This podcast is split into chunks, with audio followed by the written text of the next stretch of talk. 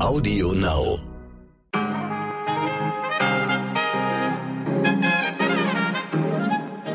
Neue Woche, neues Glück. Guten Morgen, liebe Zuhörerinnen. Heute ist Montag, der 19. September. Ich bin Michel Abdullahi und das ist heute wichtig mit unserer Langversion.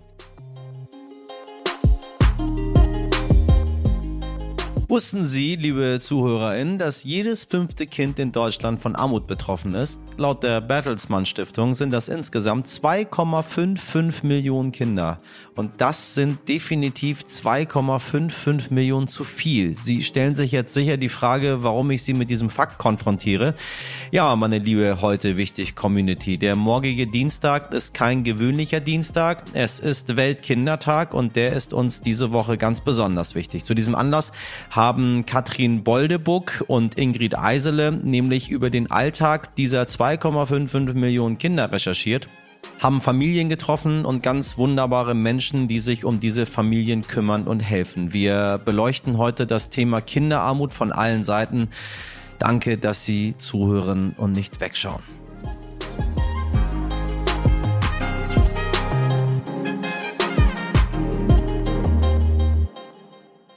Bevor wir auf das Thema Kinderarmut schauen, das hier müssen Sie für einen guten Start in die Woche wissen. Was wichtig war.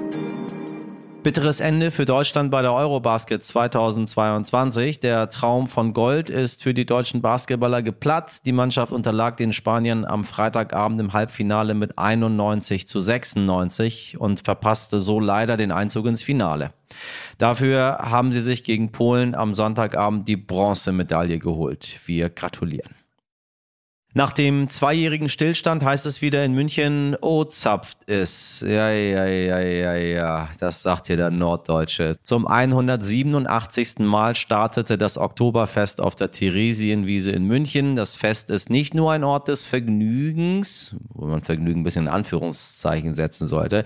Es ist leider auch ein Ort, an dem vor allem weibliche Besucher in Hilflosigkeit oder Gewalt erleben. Durch etablierte Safe Spaces sollen Frauen und Menschen, die sie benötigen, Beratung und Unterstützung bekommen. Generell ist es ja schön, dass dieses Thema endlich ernst genommen wird. Schade nur, dass es überhaupt solche Orte braucht, um Besucher in Sicherheit zu geben.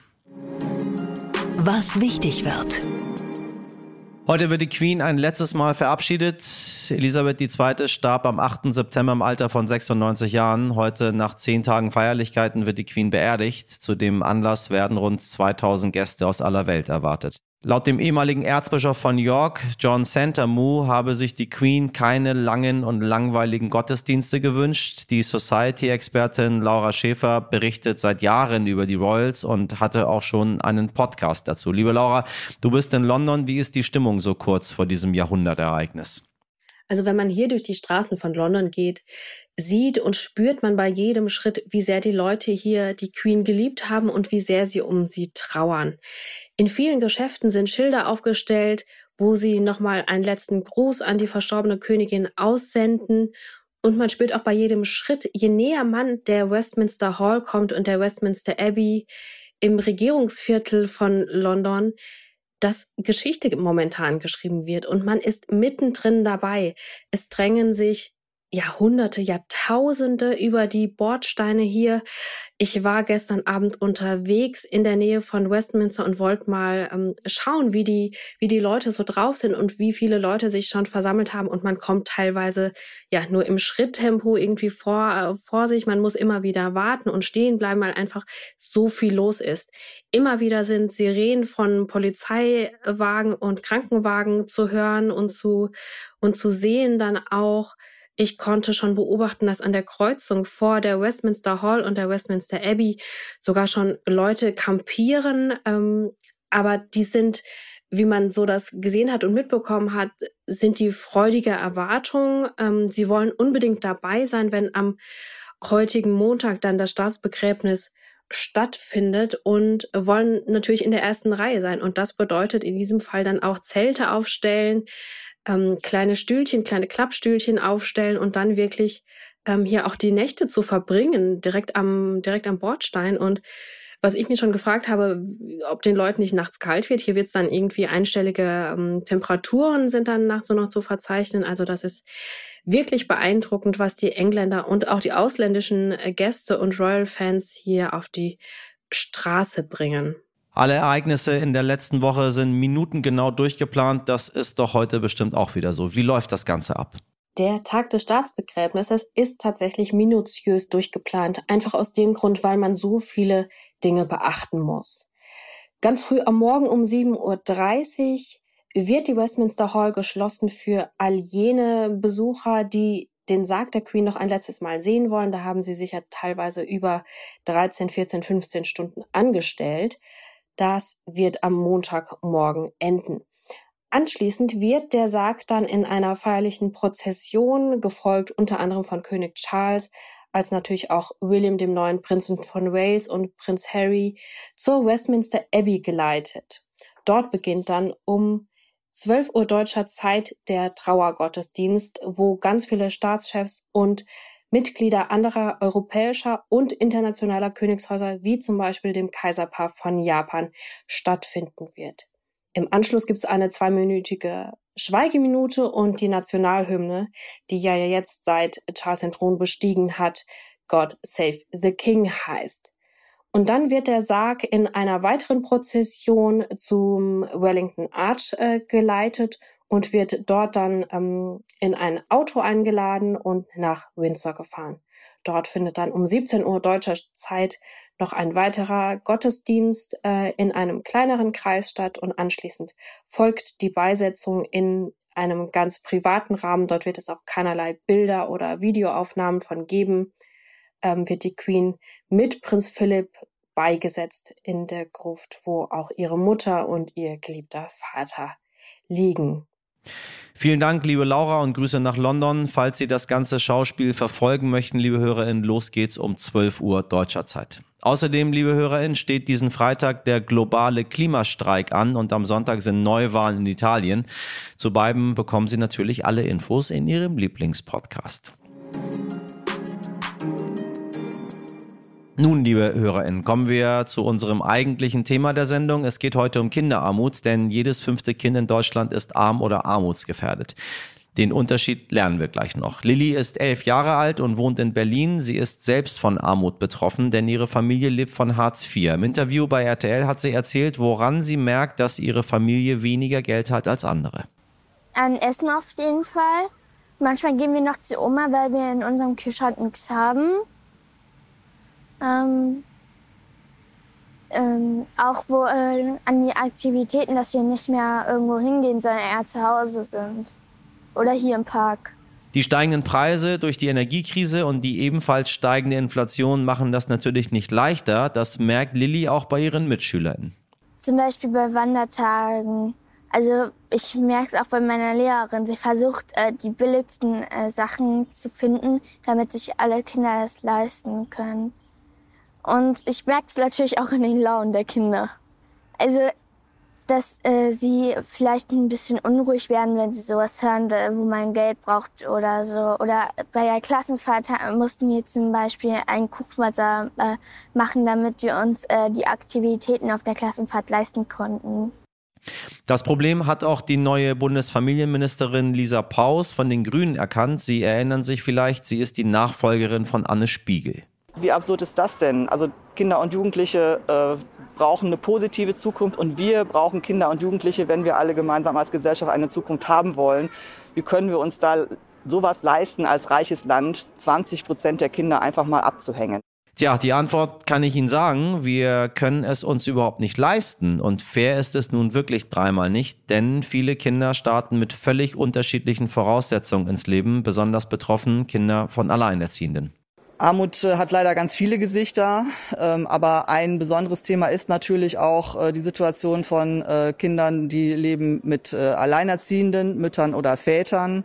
Da ist es leider so, dass sie eben besonders belastet sind, dass eben die Vereinbarkeit von Familie und Beruf oftmals nicht so einfach ist, weil ähm, die Arbeitgeber nicht so flexibel sind, weil ein 40-Stunden-Job alleine mit dann auch der Betreuung der Kinder nicht so gut kompatibel ist.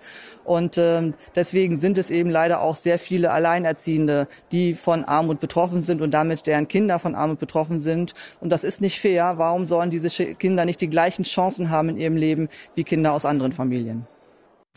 Lisa Paus tritt deshalb für ein neues System ein. Sie will die Kindergrundsicherung einführen.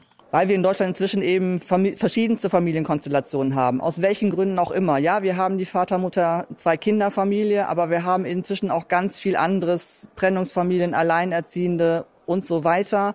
Und die werden leider von unserem jetzigen Sozial- und Steuerrecht nicht richtig abgebildet. Die Kindergrundsicherung, die kommt tatsächlich endlich bei allen Kindern an, egal in welcher Familienkonstellation ihre Eltern leben. Und deswegen ist sie so wichtig. Ein Garantiebetrag für jedes Kind und darüber hinaus für die, die es noch zusätzlich brauchen, die eben äh, einkommensärmer sind, eine Zusatzunterstützung, damit eben alle Kinder in Deutschland endlich faire Chancen haben.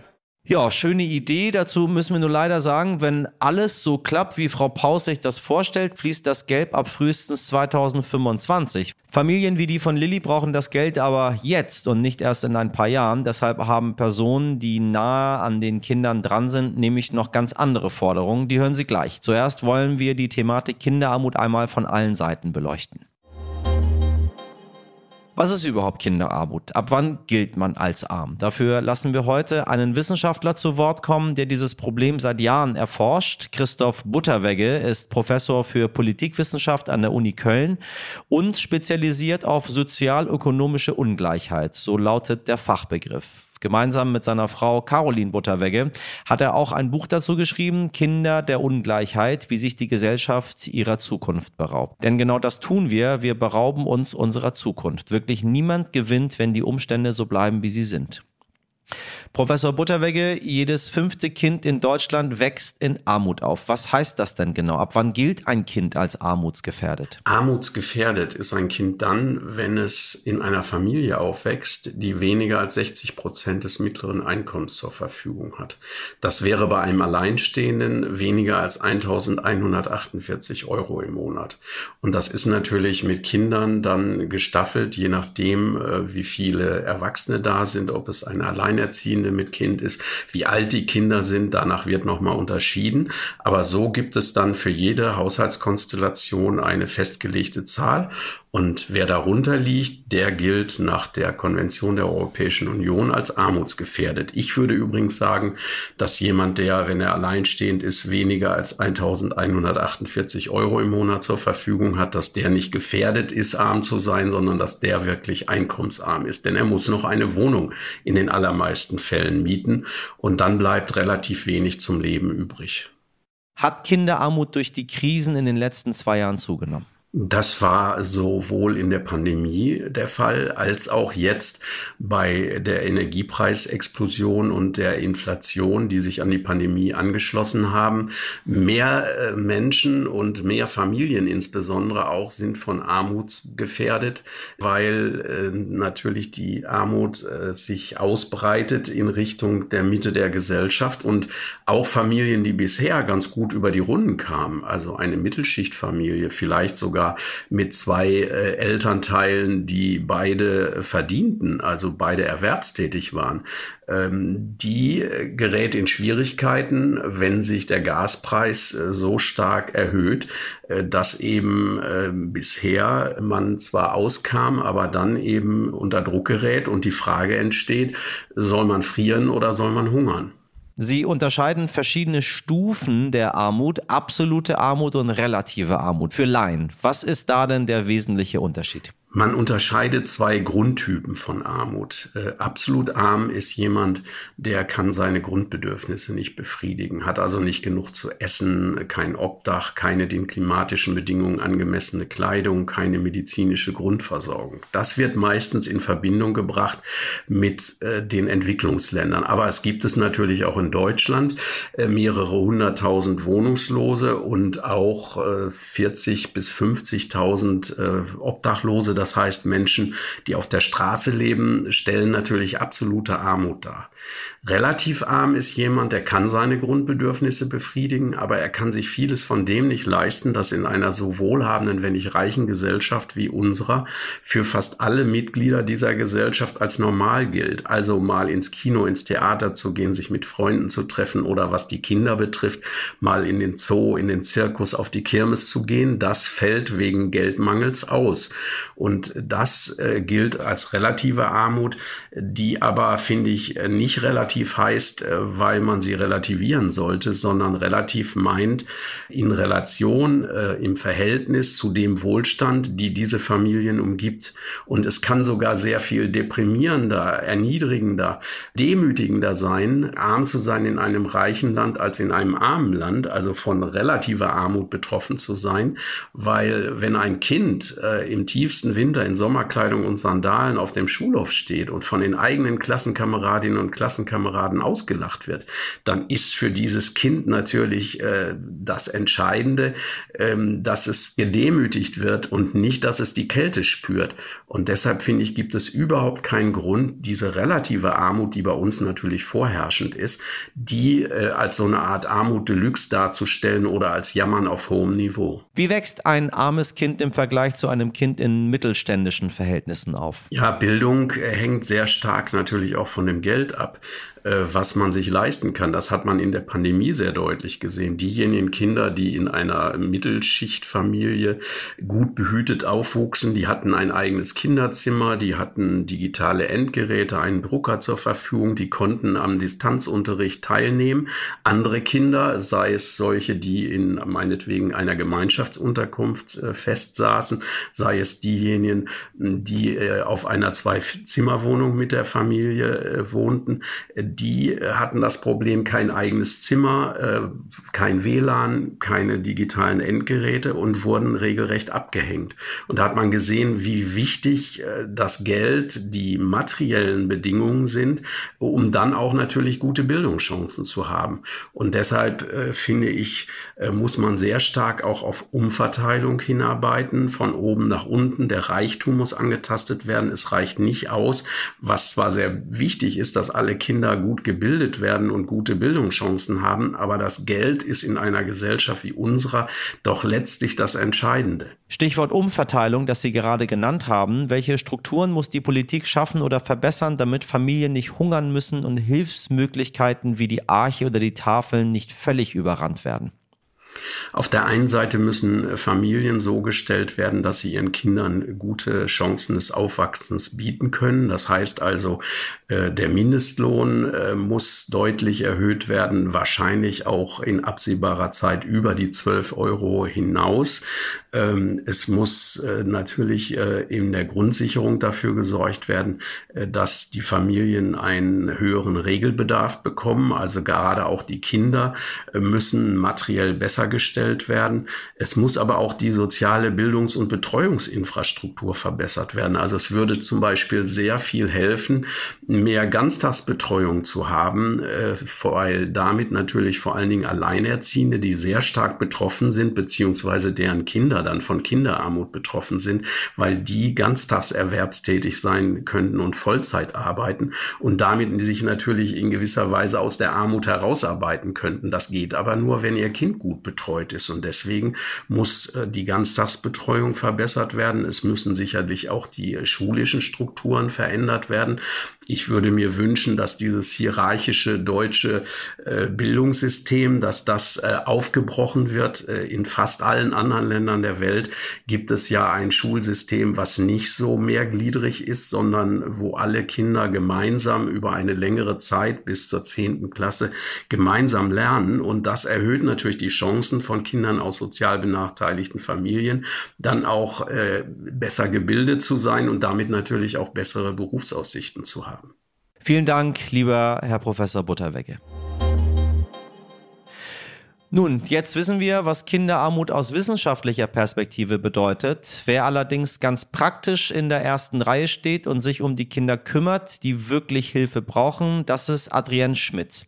Adrienne Schmidt leitet die Kinderhilfsorganisation Die Arche in Leipzig und kümmert sich jeden Tag darum, dass Kinder ein warmes Mittagessen bekommen oder dass die Kids vielleicht einfach mal zu Hause rauskommen, wenn es nötig ist.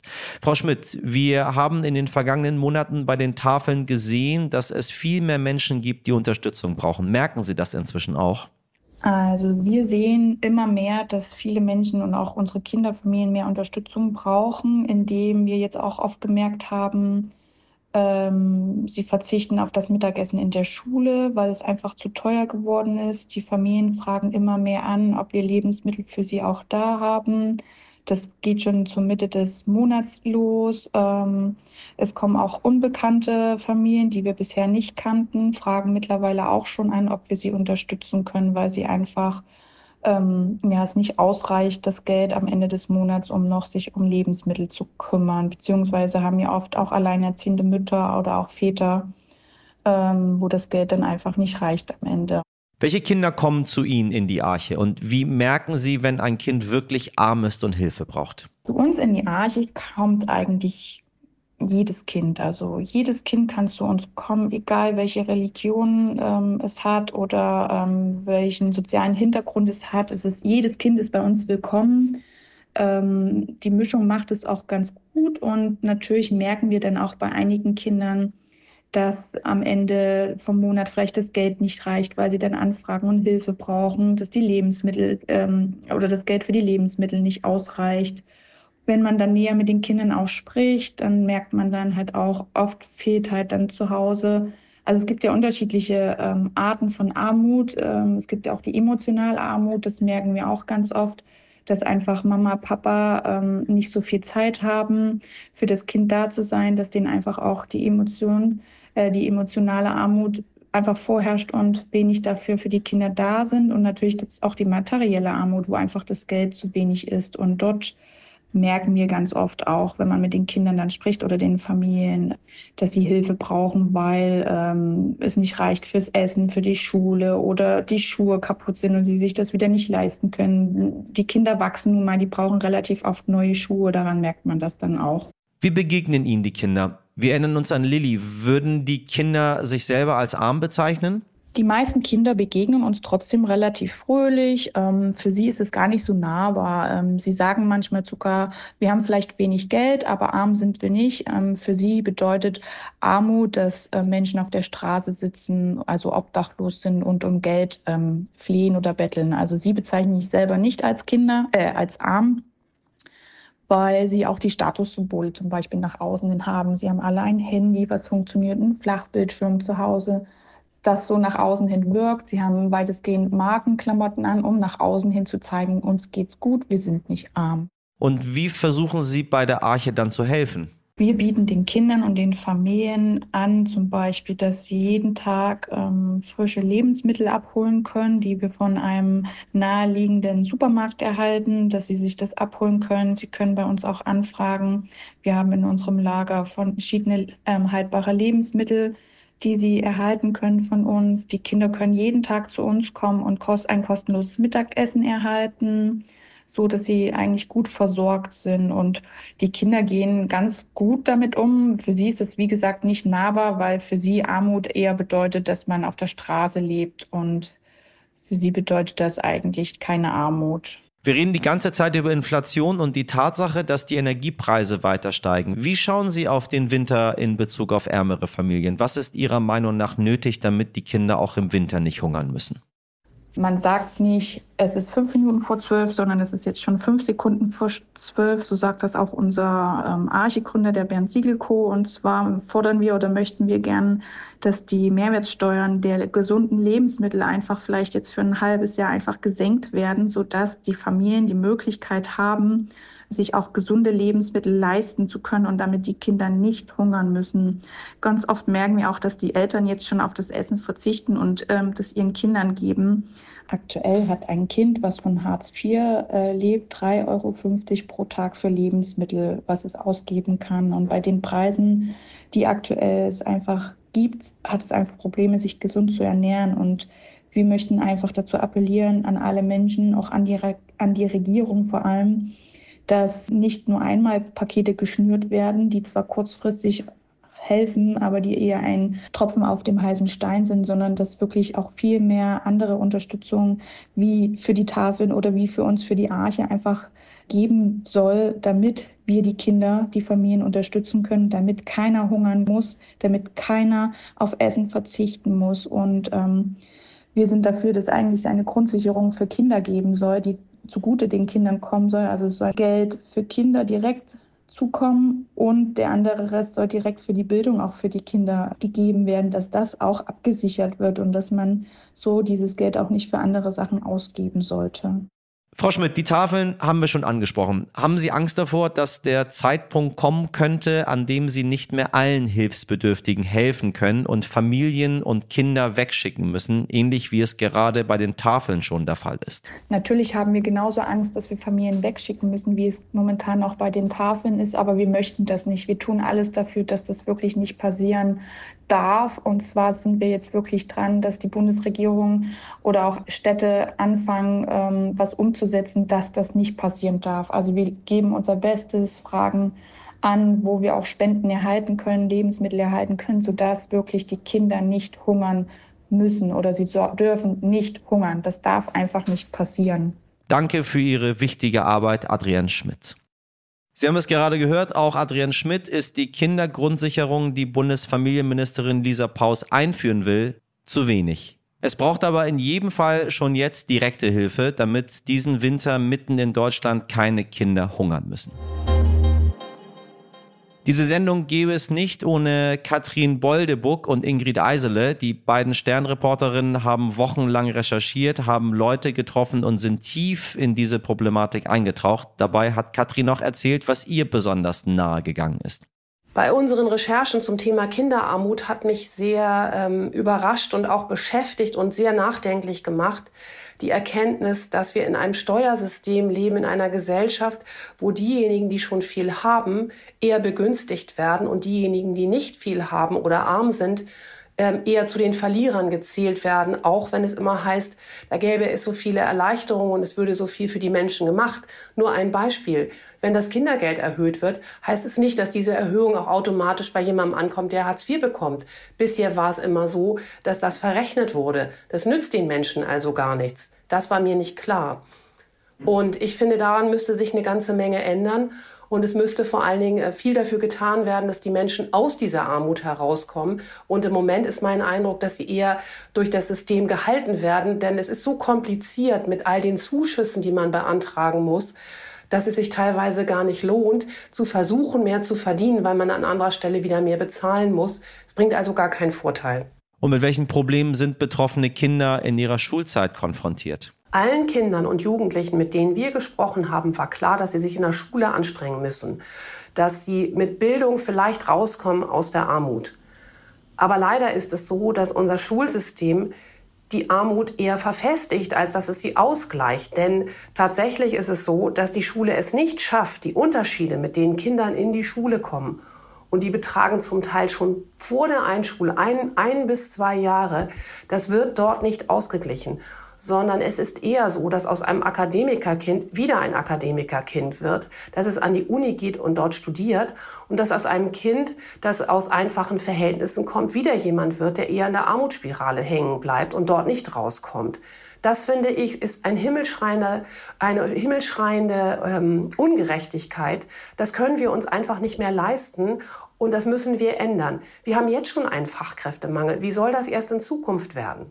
Nach deiner Erfahrung, was brauchen betroffene Kinder am dringendsten? Arme Kinder brauchen nicht nur mehr Geld, mehr Möglichkeiten, mehr Teilhabe, bessere Chancen in der Schule und mehr Fördermöglichkeiten, sondern sie brauchen vor allen Dingen soziale Paten. Menschen, die sie unterstützen, dass sie da herauskommen und sie brauchen vor allen Dingen auch ähm, unsere Anerkennung, unsere Unterstützung, unsere Hilfe und unsere Wertschätzung. Das ist, glaube ich, ganz wichtig.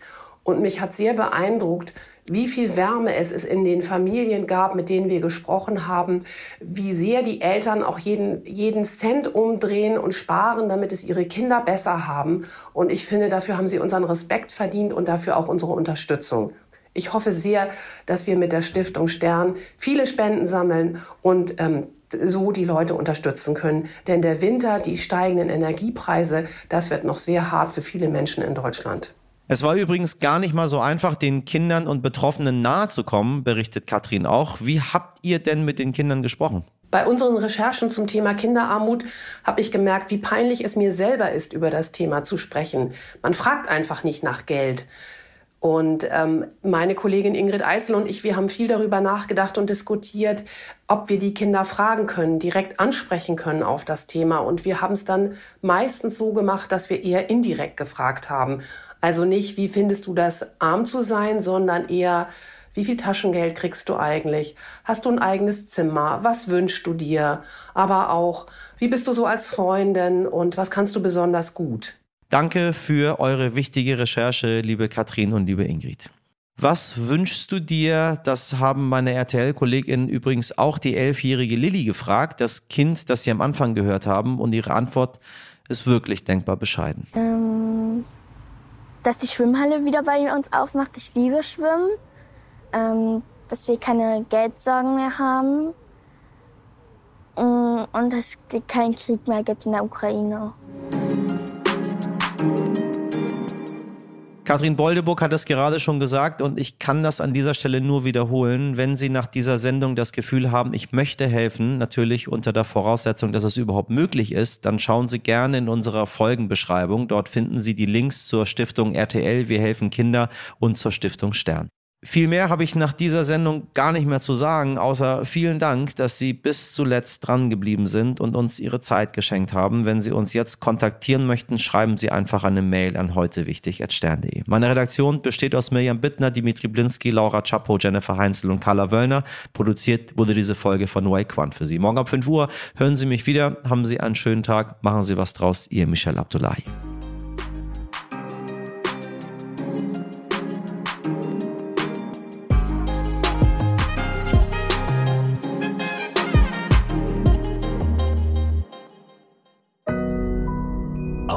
Now.